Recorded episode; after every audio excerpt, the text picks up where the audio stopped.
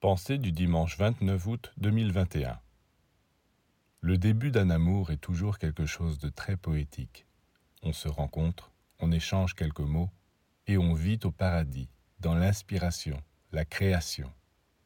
Mais dès qu'on commence à vivre l'amour dans le plan physique, on perd ces sensations d'émerveillement. Combien l'ont remarqué?